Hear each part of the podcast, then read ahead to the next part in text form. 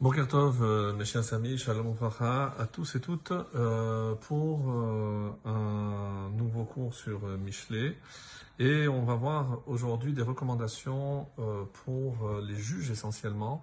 Comme vous le savez, c'était le début de la carrière, on va dire, de Shlomo Hameler, on l'a vu dans la Haftara de ce Shabbat, lorsque il a dû juger euh, pour savoir à qui appartenait le bébé qui avait survécu. Et donc euh, tous les conseils, euh, évidemment, non seulement il s'est s'est pas contenté de les transmettre, mais évidemment qu'il les a appliqués. Et c'est pour ça qu'on l'écoute et on l'écoutera toujours avec une extrême attention. Alors, on est arrivé au verset au verset 5 qui dit C'est et pene racha lotov. Il n'est pas bien d'avoir égard de favoriser la personne à la personne du méchant.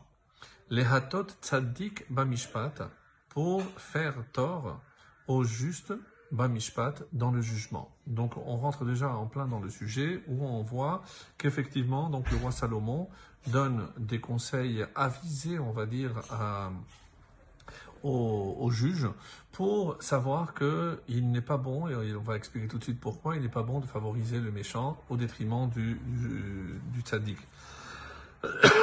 Alors, comme euh, l'expliquent les commentaires, donc tout ce verset concerne euh, les juges qui ne doivent jamais favoriser l'un en faveur au détriment de l'autre. Et comme dit euh, Rashi, on favorise les Réchaïm dans ce monde pour les punir dans le Olam Haba. Et c'est en quelque sorte un petit peu la question qu'on se pose toujours. Et Rechaim vetov lo, Racha vetov lo. Comment on voit un Racha et on voit qu'apparemment tout lui réussit. Il ne respecte pas Shabbat, mais il gagne beaucoup d'argent, etc. Alors c'est aussi dans ce sens, et c'est dans le traité de Yoma 87a qu'on retrouve cette notion, c'est que Hachem va favoriser les Rechaim dans ce monde, justement pour les punir dans le Olam Haba. Et pour les tzadikim, alors c'est ce qu'il dit, on les fait payer dans ce monde pour les récompenser précisément dans le Olam Haba.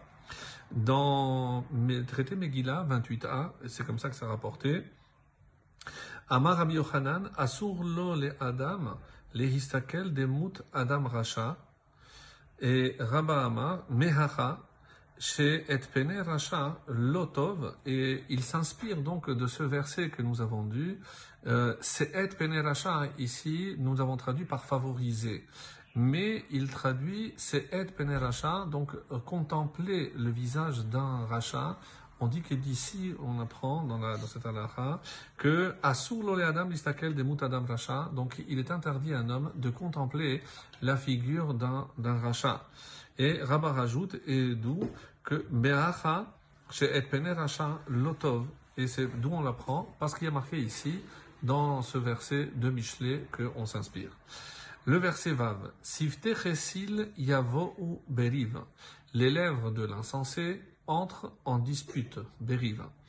Ou fiv et sa bouche, les mahalumot ikra, appellent les coups. Ici, on va traduire mahalumot par des coups. Puisque, apparemment, donc, l'insensé, il ne comprend pas, il ne sait pas toujours ce qu'il dit, et généralement, ça se termine mal. Comme le Radak nous dit.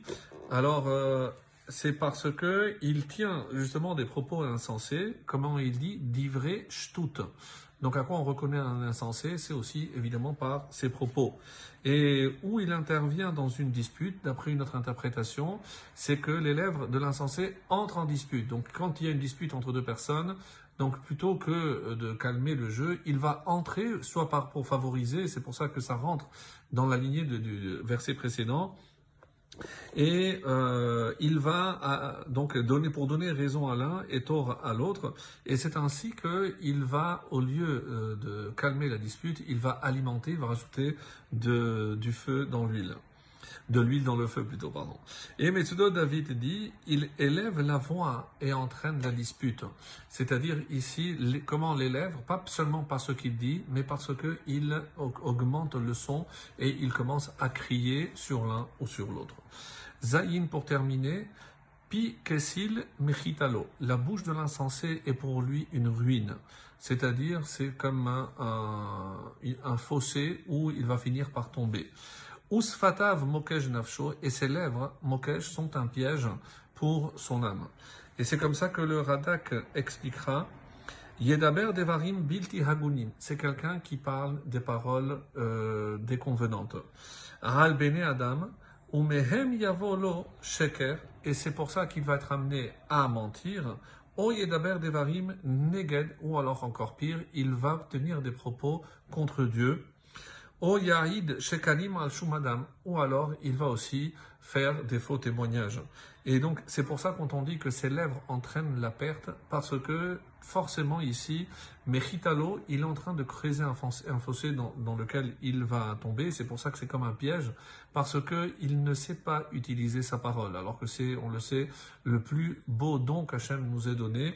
Et lui, pourquoi il l'utilise? Soit pour parler du mal des autres, soit, comme on l'a dit, pour euh, se, se révolter contre Hachem, Shalom, et donc dans ce même fossé, malheureusement, il tombera. Excellente journée à tous.